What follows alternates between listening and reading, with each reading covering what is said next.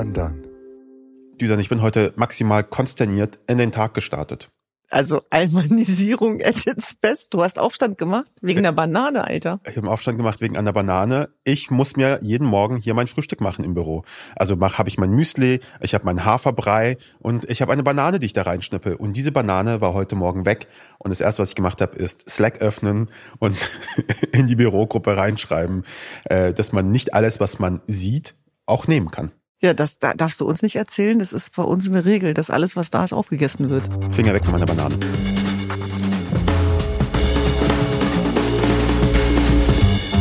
Es ist der 1. Dezember 2023. Mein Name ist Kaschrau Beros. Und mein Name ist Düsen Tekal und das ist Tekal und Beros.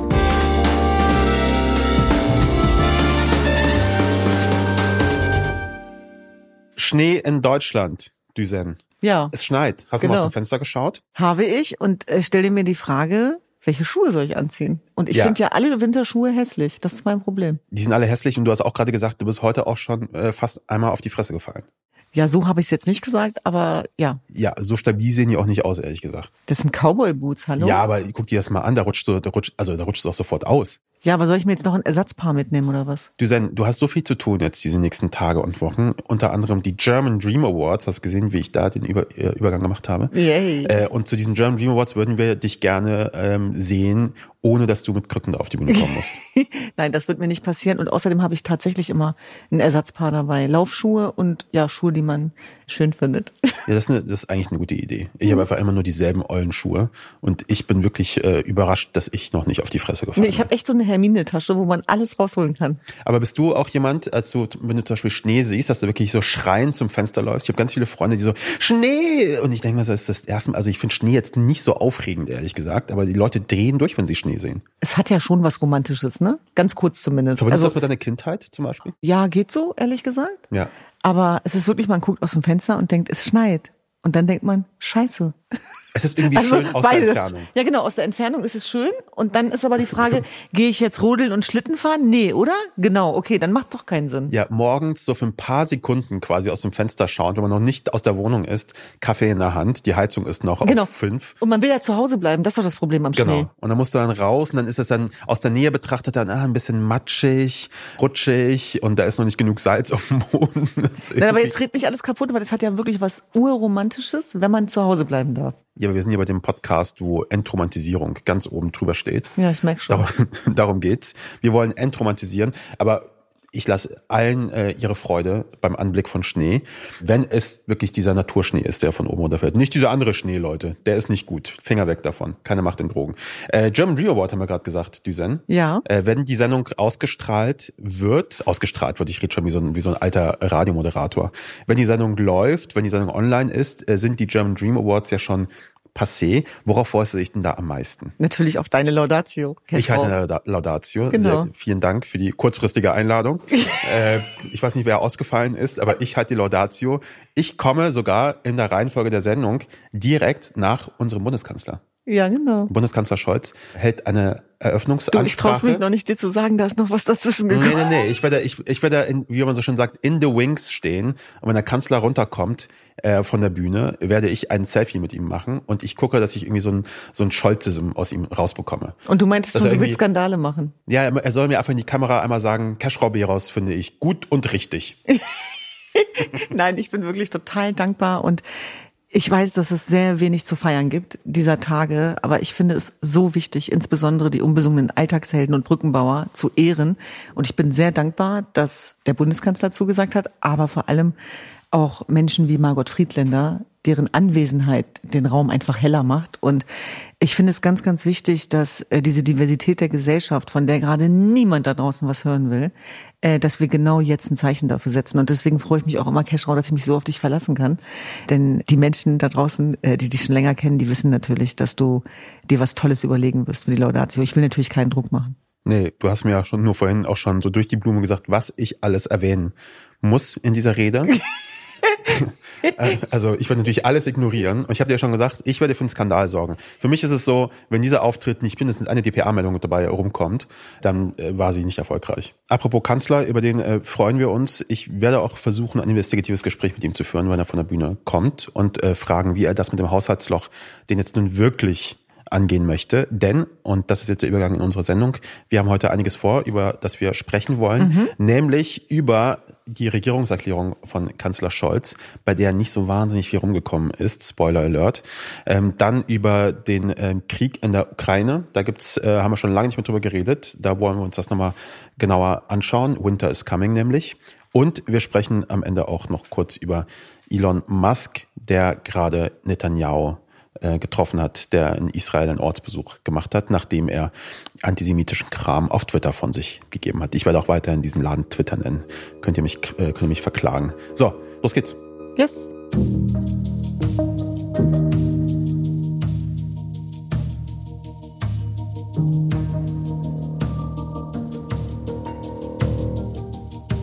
So, Bundeskanzler Scholz hat am Dienstag eine Regierungserklärung von sich gegeben. Sagt man das? Gibt man Regierungserklärungen von sich oder, oder gibt man ab. sie einfach nur ab? Man gibt sie, ich, man gibt sie ab und mhm. gibt sie an jemand anderen. In diesem Fall hat, Sch äh, hat Kanzler Scholz die Regierungserklärung wirklich einfach abgegeben. Äh, er ist auf die Bühne, er ist vors Podest ge, äh, gegangen und hat 20 Minuten lang, glaube ich, versucht zu erklären, was da genau vorgefallen ist und was er jetzt vorhat. Und die Betonung liegt auf versucht, weil so richtig was bei rumgekommen ist es nicht. Also, wenn man trickst, sollte man sich nicht erwischen lassen. Genau das ist aber unserer aktuellen Regierung ja passiert. Das Bundesverfassungsgericht hat gesagt, das, was ihr da gemacht habt mit dem, äh, mit dem Haushalt, das ist so nicht möglich, hat die Regierung in irgendeine Form von Krise gebracht die letzten Tage und Wochen. Und jetzt hat Scholz sich zum ersten Mal ausführlicher dazu geäußert. Hast du dir die volle Dröhnung gegeben? Hast du die 20 Minuten nie angehört?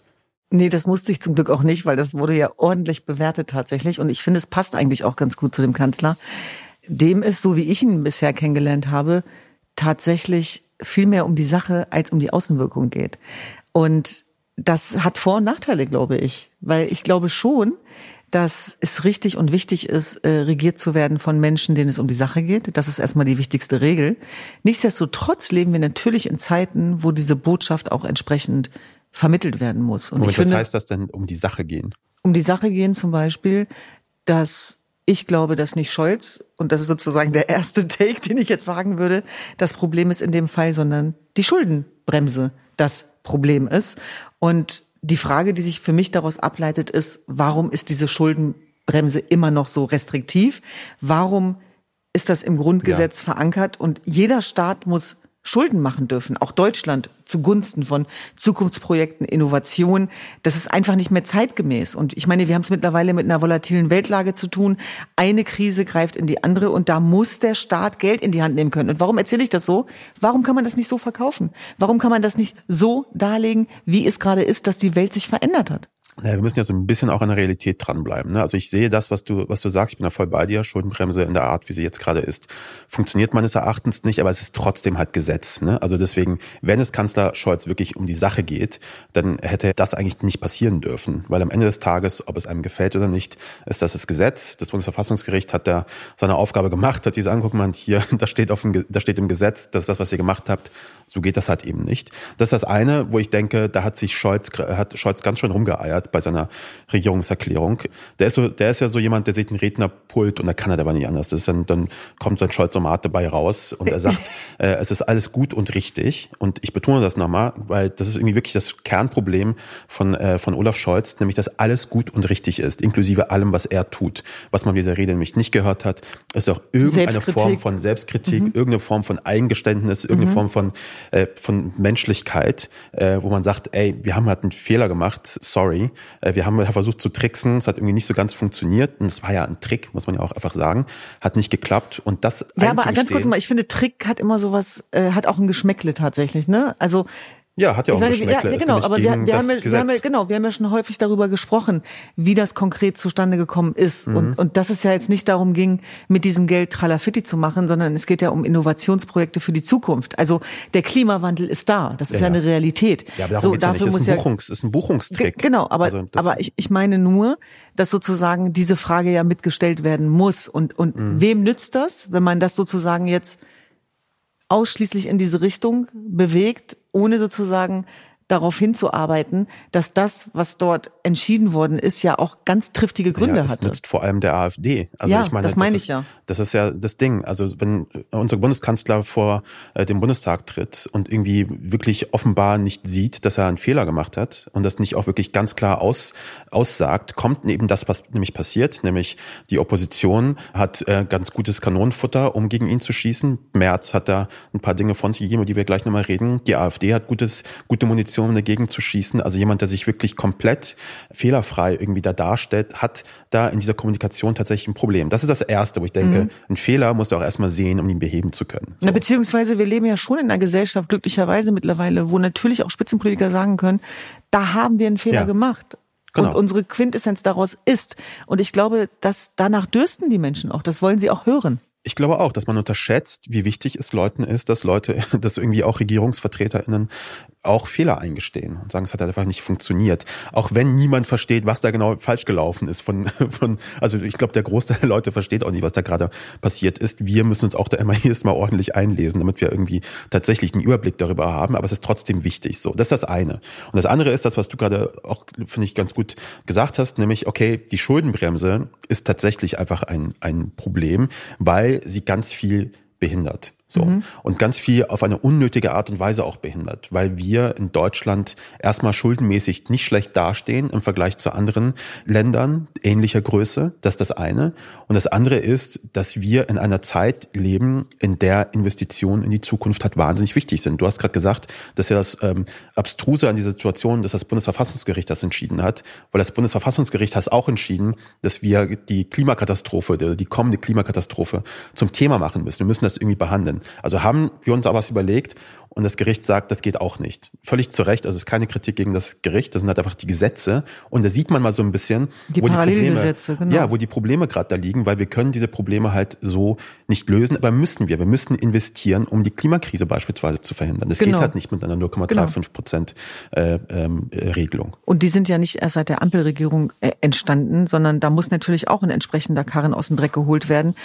Äh, mit den weltweiten Krisen, in denen wir uns gegenwärtig äh, befinden, die man nie für möglich gehalten hätte. Mhm. Aber natürlich ist dort auch in der Vergangenheit sehr viel versäumt worden. Also wir hatten ja schon mit einer Kultur in Deutschland zu tun, wo Innovation vertagt, verschoben, verhindert wurde. Denk an Schäuble, wie der gefeiert worden ist mhm. für seine Null. Da wurde die ihm schwarze ja, Null. ja die schwarze Null. Ähm, und das ist, glaube ich, nicht mehr zeitgemäß. Und das ist auch eine Kulturfrage, gerade in Deutschland, wo das Thema Schulden negativ besetzt ist. Ja, absolut. Also diese schwarze Null, das ist wirklich so ein richtig richtig deutsches Ding. Ist ja auch gut, mhm. weil wir im Vergleich tatsächlich gut dastehen. Aber ich finde in Krisensituationen, und das nochmal diese Abstrusität davon ist, dass wir die ganze Zeit sagen, wir sind in einer Krisensituation. Deswegen gibt es diese Notfallregelung gerade.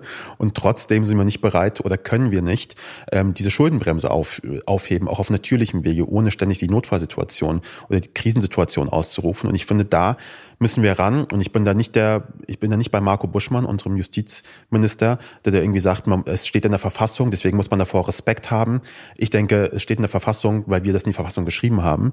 Ähm, und wir können es genauso gut ändern mit einer Zweidrittelmehrheit. Da muss man einfach nur Konsens finden. Genau, und Verfassungen, Gesetze werden von Menschen gemacht. Richtig, genau. Und das ist halt äh, ein Problem. Da müssen ein paar willige äh, Menschen irgendwie da sein, die das wieder verändern wollen. Vielleicht noch ein letzter Punkt. Wir haben es vorne äh, angesprochen. Die Reaktion darauf fand ich äh, hochinteressant. Erstmal leichtes Futter für, für alle.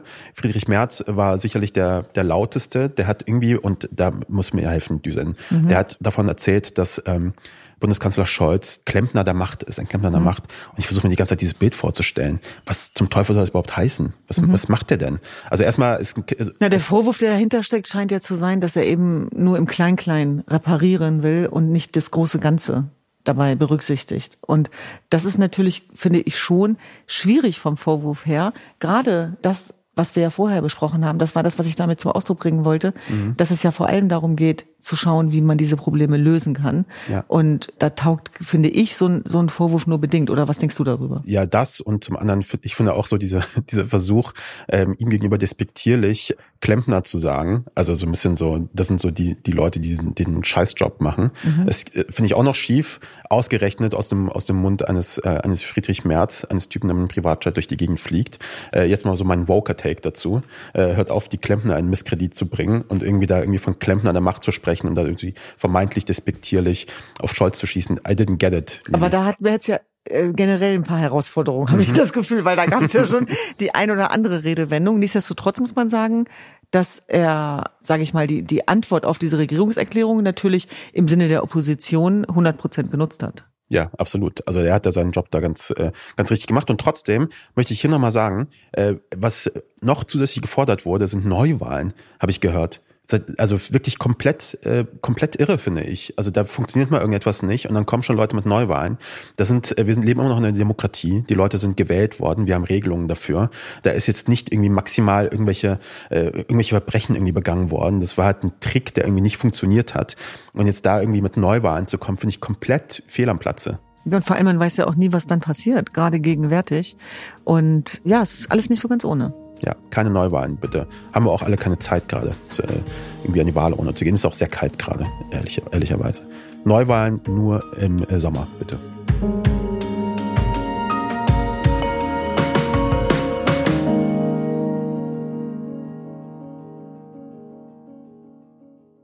Haushaltsloch, äh, Israel, Palästina, da passiert gerade ganz schön viel und ganz schön viel, was eine andere Nachricht von den Nachrichten verdrängt hat, wie zu erwarten eigentlich gewesen ist. Alle, die Nachrichten schauen und sich mit Nachrichten beschäftigen, wissen, wie diese Dynamik funktioniert, nämlich der Krieg in der Ukraine. Da ist jetzt gerade gefühlt seit ein paar Wochen irgendwie komplett von der Bildfläche verschwunden, wie befürchtet. Und diese mediale Rückendeckung, diese öffentliche Rückendeckung fehlt gerade so ein bisschen. Das spürt man und deswegen wollen wir uns das heute mal nochmal anschauen. Winter is coming, Duzen. Wie hast du gerade die Ukraine im Blick in der, im aktuellen Tagesgeschehen? Naja, dass es nicht gut aussieht. Also mhm. es sieht einfach nicht gut aus für die Ukraine und die groß angelegte Gegenoffensive, die ist eigentlich versandet. Und die Ukraine kann seit Wochen keine nennenswerte Geländegewinne mehr machen. Man muss langsam die Frage stellen, wie weitermachen. Mhm. Und dazu kommt, dass die Aufmerksamkeit dafür verschwindet. Aber was ich noch viel schlimmer finde, ist, dass die Solidarität gleichzeitig verschwindet. Mhm. Das geht schon so weit, dass auch in der Ukraine selber die kampffähigen Leute ausgehen. Die Rekrutierungsbüros haben alle Hände voll zu tun. Und ich finde, die Art und Weise, wie wir darüber sprechen, zeigt schon, wie absurd es ist, äh, über Kriege zu sprechen. Und die Grundsatzfrage, wie bei jedem Krieg, ist natürlich, wie viele Leute müssen noch sterben? Und Russland und Putin haben weiterhin äh, eine der größten Mobilisierungsmächte, allein aufgrund der schieren Größe des Landes. Die können mhm. noch so viel mehr Soldaten mobilisieren. Und das zeigt die Asymmetrie dieses Krieges. Und insofern glaube ich, ist das eine der traurigsten Erkenntnisse in diesem Jahr, wo wir auf gar keinen Fall weiterhin weggucken dürfen. Und ich sehe sogar Parallelitäten, also insbesondere auch was den Vernichtungskrieg angeht, was die Rolle der Frauen angeht, was die Vergewaltigung als Kriegswaffe angeht. Aber ich glaube, nichts ist so gefährlich wie Kriege, an die wir uns gewöhnen. Und vor allem sieht man auch so langsam Zeichen davon, wie diese Solidarität auch tatsächlich bröckelt. Nicht nur medial, weil wir gerade mit vielen anderen Themen noch parallel beschäftigt sind. Sondern wir, auch finanziell, ne? Sondern auch finanziell. Man sieht es auch in den USA, wo gerade auch laut eben darüber auch gesprochen wird, wie lange kann die Unterstützung jetzt eigentlich noch weitergehen. Da sind ja auch wieder Präsidentschaftswahlen stehen an. Das ist ein Thema auch dort, dass man das diskutiert. Und ich glaube, je stärker da auch der Populismus wieder wird in den USA, Trump ist so langsam wieder zurück, Rechte, äh, die republikanischen Rechte vor allem, die sprechen schon darüber, dass man sich eben diese Frage laut stellen muss, wie lange man das unterstützt. Und ich glaube, das wird dann schwierig. Also das eine ist diese mediale Öffentlichkeit, die gerade fehlt, diese Social Media Öffentlichkeit, die auch wahnsinnig wichtig ist in so einem Krieg, wo man irgendwie Dinge darüber teilt, was dort vor Ort passiert. Ne, Zelenskis Ansprachen und so weiter sind ja auch sehr oft irgendwie auch geteilt worden und gefeiert worden. Und ich habe jetzt seit Wochen überhaupt nichts mehr davon gesehen, eben weil unsere Timelines voll sind mit anderen Dingen. Gleichzeitig gilt diese finanzielle Unterstützung, da haben wir zumindest gesehen, Deutschland hat angekündigt, seine Ukraine-Hilfe im Vergleich zu diesem Jahr noch zu verdoppeln. Auch der Kanzler sagte in der Regierungserklärung, dass die Ukraine-Hilfen nicht vorhanden verhandelbar sein. Also zumindest da ein Signal von, da wird weiter was, was passieren, da wird weiter auch Geld fließen. Aber wenn wir da nichts sehen, ist es halt eben das, das psychologische Problem von, ich weiß gar nicht, ob das dann genug Unterstützung ist. Und es geht wirklich darum, was die Lösung ist am Ende. Und das kann ja nur sein, dass die Waffen irgendwann schweigen. Aber die Frage in dem Zusammenhang ist immer, zu welchem Preis. Und ich glaube, was in diesem Vernichtungskrieg der Ukraine nicht mitgerechnet wird, ist unsere eigene Stabilität und, und Sicherheit, äh, die damit hineinspielt. Mhm. Und äh, ich kann das schon verstehen, wenn es den einen oder anderen gibt, der dann auch sagt, ich kann da gar nicht gerade, ja, drüber nachdenken, was vor, das bedeutet. Nur die, diesen Luxus können sich die Menschen, die davon betroffen sind, tatsächlich nicht erlauben. Vor allem ist die Öffentlichkeit in Russland zum Beispiel auch nicht so zermürbt, wie man, glaube ich, auch irgendwann mal gedacht hat von den Folgen dieses Krieges. Nächstes Jahr im Mai ähm, sind auch Wahlen in Russland, Wahlen in Anführungszeichen. Putin ist im Moment so gefestigt äh, wie lange nicht. Es gibt positive Wirtschaftserfolge, keine wirkliche Wirkung der Gegenoffensive, wenig aufrumpfende innenpolitische Gegenwehr. Das heißt, bei ihm sieht es eigentlich ganz gut aus. Genau, und deswegen werden Kriege geführt. Und zwar seitdem es Menschen gibt. Äh, da geht es natürlich auch darum, außenpolitisch dafür zu sorgen, dass man sich innenpolitisch stabilisiert und die Art und Weise, wie Putin diesen Krieg führt, lässt ihn sozusagen in der eigenen Bevölkerung als Gewinner erscheinen. Und da hat er sozusagen aus seiner Logik heraus, nicht falsch verstehen, nicht, dass wir das gutheißen würden, im Gegenteil, mhm. hat er für sich sozusagen genommen, stringent das alles richtig gemacht. Und das ist tatsächlich das Gefährliche daran. Und ich, ja, das ist etwas länger her, aber ich werde nie vergessen, wie ich mich auch mit einem mit dem ukrainischen Botschafter darüber unterhalten habe im Zuge der Freiheitsbewegung Iran, mhm. der damals eben auch gesagt hat, ja, der Unterschied ist, dass die Zivilbevölkerung weltweit aufbegehrt gegen dieses Unrechts- und Mullah-Regime. Aber er hat gesagt, dass er wenige äh, Russen gesehen hat, die sich äh, sozusagen öffentlich positioniert haben gegen, gegen Putin, auch wenn es sehr, sehr viele gibt, die damit nicht einverstanden sind. Ich habe sehr viele russische Freunde, über die wird zu wenig geredet. Also über Dissidenten, über Regierungskritiker, Regimekritiker, aber was alle gemeinsam haben, ist, dass sie gefährlich leben. Mhm. Man kann so ein bisschen das Gefühl bekommen, dass der Westen gerade die Ukraine nur so weit unterstützt, dass diese sich gerade so noch gegen Russland behaupten kann. Also mhm. wir sind gerade, da wird gerade irgendwie so ein Krieg geführt, wo ähm, die Asymmetrie relativ deutlich ist, hast du auch schon gesagt. Die wird so weit unterstützt finanziell und mit Waffen, dass sie sich dagegen behauptet. Aber es fehlt irgendwie dieses letzte bisschen, dieses letzte bisschen, was ja, genau, man aber bräuchte, die Frage um ist ja, genau, genau, beenden. ja, und was ist dieses letzte bisschen? Ne? Ich sage das nur deswegen, weil ich glaube, wir immer wieder verstehen müssen, worüber reden wir da? Wir reden über Menschen, die getötet werden, ja, und wir reden über Zerstörung, wir reden über Vernichtung. Und ich glaube, die Angst ist, besteht gerade eben, dass sich dieser Krieg bis in die Ewigkeit fortzieht, dass das quasi einfach so stattfindet. Die bekommen gerade mal genug Waffen und, und Geld und Energie, keine Ahnung, um sich über den Winter irgendwie äh, zu bringen, der jetzt äh, gerade kommt. Und irgendwie geht das dann einfach weiter. Finde ich, das Besorgniserregende für mich ist nicht nur, dass wir wenig von der Ukraine und Russland irgendwie hören, von dem Krieg gerade medial, sondern dass wir auch null über Fortschritte quasi hören darüber, wie man diesen Krieg tatsächlich auch beendet. Und zwar nicht im Sinne von, wer schießt zuerst den Gegner komplett tot, äh, bis da keine mehr übrig sind, sondern gibt es denn eine Möglichkeit da, zum Beispiel auf diplomatischen Wegen noch irgendetwas zu lösen? Oder haben wir das jetzt schon quasi aufgegeben und wir unterstützen die Ukraine eben gerade so noch, damit sie diesen Krieg einfach hält? Aber wie lange noch? Das ist die Frage. Und das ist schon beängstigend, da in die Richtung zu denken.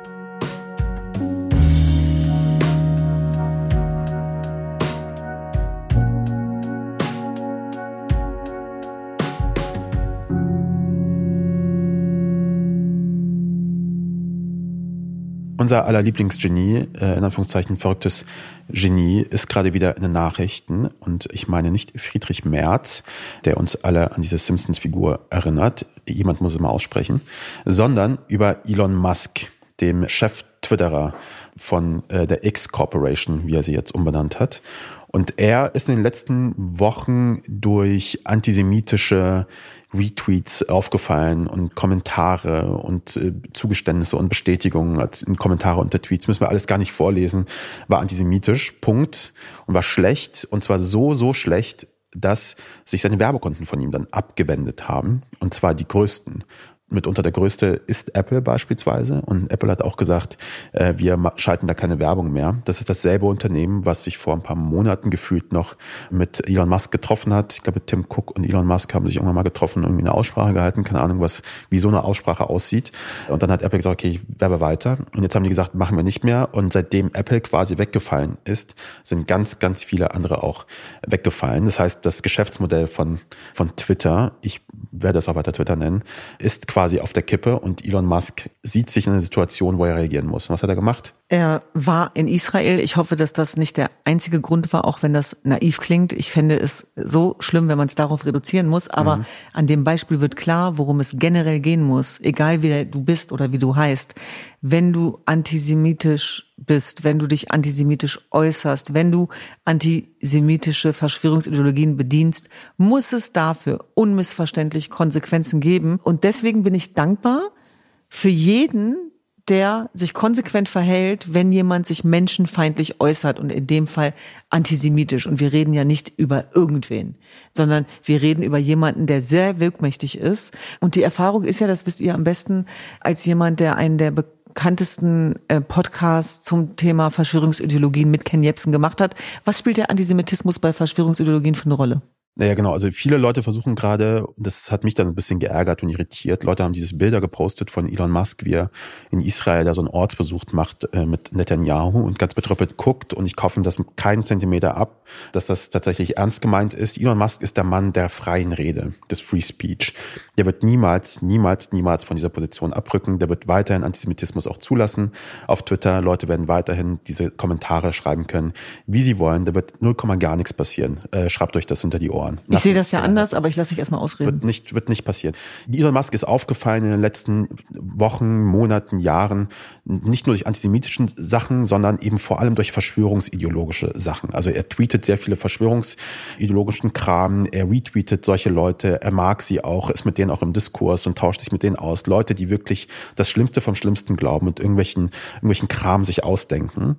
Und meine Erfahrung, auch bei der Recherche bei der Ken Jebsen-Geschichte, ist folgende, nämlich wenn du dich lang genug mit einem Verschwörungsideologen unterhältst, kommst du irgendwann beim Antisemitismus an. Da gibt es keine, keine Ausnahmen. Unterhalte dich lang genug mit jemandem, der glaubt, 9-11 ist ein Inside-Job gewesen. Und irgendwann wird diese Person auf die Idee kommen zu sagen, naja, es ist die jüdische Weltverschwörung, die eigentlich dahinter liegt. Ohne Zweifel. Und ich glaube, quasi das, das, was wir gerade von Elon Musk sehen, ist eine Auswirkung davon, dass das für ihn ganz normal ist, das zu glauben.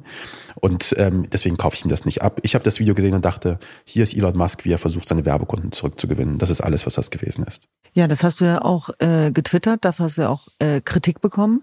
Ich möchte da trotzdem noch mal eine Gegenrede wagen, mhm. die vielleicht das Bild dann noch mal ergänzt im, im Idealfall. Ja. Ich muss trotzdem sagen, dass es das Beste war, was ich hier von Elon Musk gehört habe. Also er hat auch gute Sachen gesagt und ich finde es richtig und wichtig, dass jemand wie Elon Musk in Israel war, um sich selber ein Bild darüber zu machen, was dort konkret passiert ist. Also das war nicht nur schlecht und ich habe schon das Gefühl, oder hoffe zumindest, das ist vielleicht so meine, meine Menschenrechtshoffnung, dass er durch diesen Besuch verstanden hat, worum es da geht und haut jetzt hoffentlich nicht mehr so antisemitisch in die Tasten.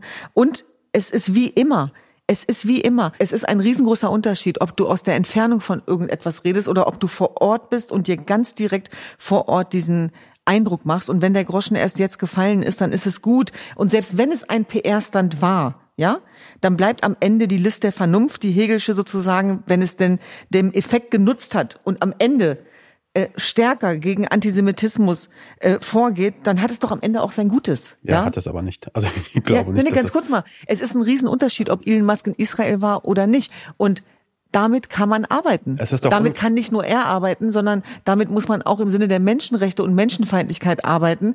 Und das, du sagst jetzt, hat Konsequenzen für ihn gegeben, hätte er ja auch drauf scheißen können. Es ist doch, es ist doch so. Elon Musk weiß, wie man einen Computer offenbar bedient. Er kennt sich damit ganz gut aus. Nur nicht, was man teilt. Ich finde es unglaublich, wirklich unglaublich und skandalös, dass ein Mann mit seinen Mitteln und seinen Skills und seinen und alles seinen Zugängen erst nach Israel fahren muss, um sich von Jüdinnen und Juden irgendwie erziehen zu lassen, bevor er irgendwie glaubt, dass dort ein Massaker stattgefunden hat. Niemand anderem würden wir ganz kurz niemand anderem würden wir so viel Wohlwollen entgegenbringen, dass er den Terror der Hamas, diesen Angriff, erstmal nicht so richtig glaubt mhm. oder irgendwie, naja, Antisemitismus, antisemitische Sachen irgendwie von sich gibt. Er muss erstmal zum Premierminister Israels fahren mhm. und mit ihm zusammen eine Ortsbesichtigung machen, um dagegen, um dann irgendwie so ein bisschen so ein halbgares Statement darüber abzusetzen, um dann nichts zu ändern. Ich kaufe ihm das nicht ab. Das ist für mich wie mit den Taliban Ortstouren irgendwo zu machen und sagen, guck mal, so kann es auch funktionieren. Es gibt überhaupt keinen Anlass und keinen Grund dafür, Elon Musk gerade irgendwas zu glauben. Ja, das hört sich alles fantastisch an. Und nichtsdestotrotz finde ich es wichtig, dass er dort war. Und natürlich gilt für jeden und damit auch für Elon Musk, keine Toleranz gegen jedweden Antisemitismus. Und nichtsdestotrotz muss man in Zeiten wie diesen von Fake News und Desinformationskampagnen und seiner besonderen Rolle, finde ich es trotzdem richtig, dass er dort war. Für ihn war es vielleicht richtig. Bei nein, Twitter nein, ganz kurz mal. Nichts. Es geht nicht um ihn. Darum geht's ja. Mir geht's gar, gar nicht um ihn. Also wir sehen ihn ja genau gleich. Mir geht's um die Wirkung die sich daraus ableitet, die auch eine Auswirkung hat auf viele andere Menschen. Und wir leben natürlich in Zeiten, wo Elon Musk nicht der einzige ist, der diese Antisemitismusklammer bedient, sondern wo wir weltweit, ja, von Antisemitismus Anfeindungen, ja, betroffen sind. In erster Linie natürlich die jüdischen Menschen, ganz klar, wo wir alles unternehmen müssen, alles Menschenmögliche. Und dabei spielt der Psychokrieg der Digitalisierung natürlich eine verdammt große Rolle. Und da muss ich sagen, sind mir sehr, sehr viele Mittel recht, um diesen Antisemitismus zu bekämpfen. Und ich muss sagen, ich kann ja nur für mich sprechen, habe mich dabei mhm. erwischt, als ich gesehen habe, dass Elon Musk in Israel war, hat es mich ein bisschen, ein bisschen beruhigt, weil ich dachte, hoffentlich, hoffentlich lernt er was daraus. Ja, ich glaube nicht.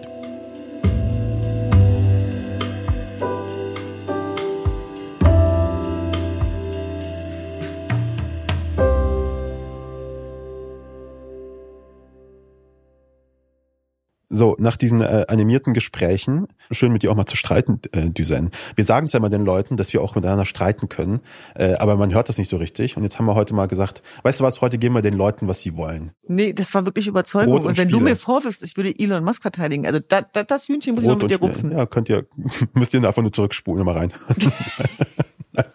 ich ärgere dich doch nur. Also, zum Ende wollen wir nochmal spielen, äh, weil wir wollen hier mit guter Laune den Laden verlassen. Und äh, wir spielen unser allseits beliebtes Spiel, Düsen, mhm. unser Lieblingsspiel. Äh, nur noch, keine Ahnung, wie viele Sekunden. Das ist ja alles eigentlich Quatsch. Lieber nicht nachzählen. Mhm. Äh, Georg, einmal Honig. Hallo. So, das ist Georg. Mhm. Äh, und Georg liest uns wieder ein paar Schlagzeilen, ein paar Tweets vor und äh, Düsen und ich reagieren. So sieht's aus. Fangen wir an.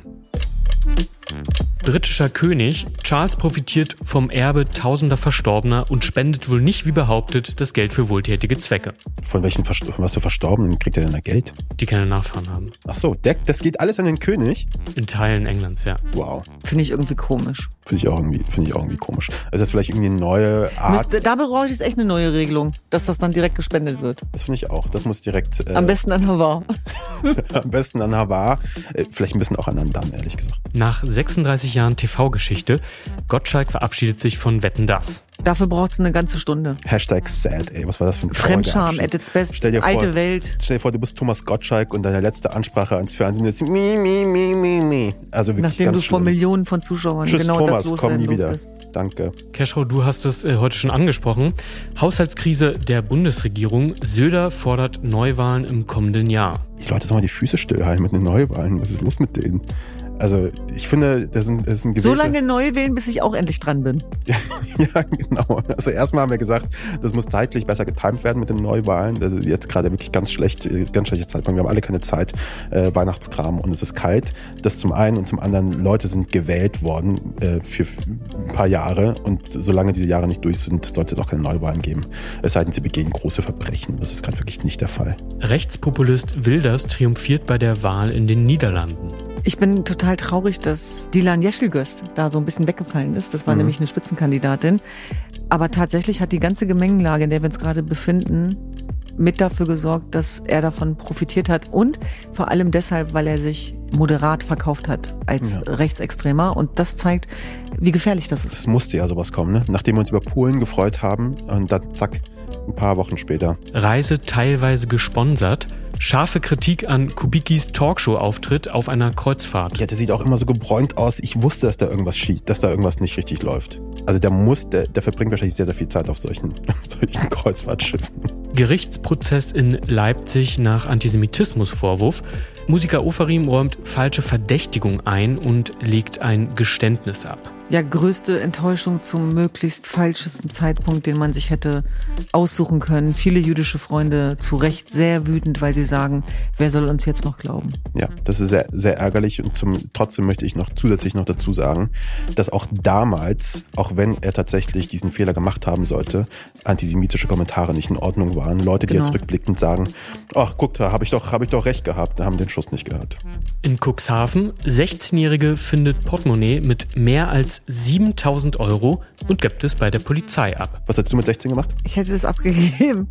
Mm, oh, das klang sehr glaubwürdig. Ich, ich, ich sage Ja, jetzt nee, ähnlich. ich, ich hätte ich Angst es, gehabt vor so viel Geld. ich sage es ähnlich glaubwürdig. ich hätte es auch abgegeben. Ja, du bist sowieso, also das weiß ich auch, ernstlich jetzt. Ist doch gut, dass wir so ehrlich sind. Ja, wir hätten es abgegeben. Trotz mütterlicher Warnungen, der Sohn von EZB-Chefin Lagarde verzockt sich mit Kryptowährungen. Kann halt nicht jeder so schlau sein wie Mami, ne? Ja, da sieht man mal wieder. Öfter auf Mutti hören. Erzbistum München und Freisingen. Altar muss nach Sex in der Kirche womöglich neu gesegnet werden. Aber, sorry, ist das, Ist das dann ein nicht, türkischer Film, oder? ist das nicht damit dann gesegnet worden schon? Also, Sex ist doch was super Schönes. Also, jetzt würden jetzt Leute Sak Sakrileg mir vorwerfen und Mhm. oh, das, also, puh, gefährliches Fahrtwasser, in das ich mich gerade begebe. Gefälschtes Kanzlervideo für AfD-Verbot. Bundesregierung verärgert über Satireaktion. ich weiß, dass die Initiative dafür mega gehypt und gefeiert wird. Ich finde es total unoriginell und gefährlich. Ich finde, ich habe das gar nicht so als gefeiert gesehen. Ich habe auch ganz viele berechtigte Kritik dran. Ja. Was soll das? Also was und was ist daran, was ist daran innovativ oder jetzt irgendwie so kritisch, dass man sagt, oh Gott, ich, ich habe jetzt einen äh, Wesenswandel. Äh. Ist einfach gerade wenig hilfreich und ich sehe auch den Punkt darin nicht, einfach solche Videos zu verbreiten. was soll das? Was soll das? Wirklich jetzt? Sendeschluss zum Jahresende. Springer Verlag stellt Bild TV ein.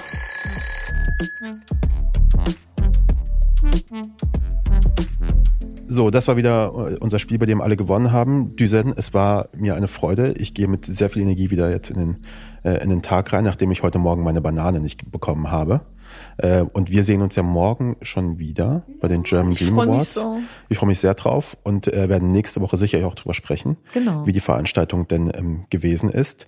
Äh, schön, dass ihr zugehört habt und äh, hoffentlich seid ihr nächste Woche auch wieder dabei, wenn es wieder heißt. Tekal und Ah, Beros. ja, genau. So, hieß- so hieß der Podcast.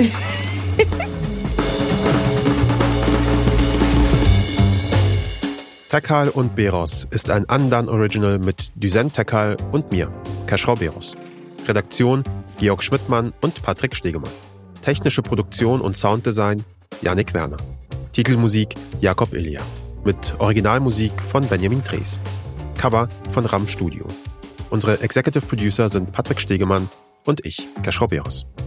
Falls euch diese Episode gefallen hat, freuen wir uns, wenn ihr uns weiterempfehlt und den Kanal abonniert. Lasst doch gerne eine positive Bewertung da, das hilft uns sehr. Für weitere Informationen zu unseren WerbepartnerInnen schaut bitte in die Shownotes. Danke fürs Zuhören und bis zum nächsten Mal.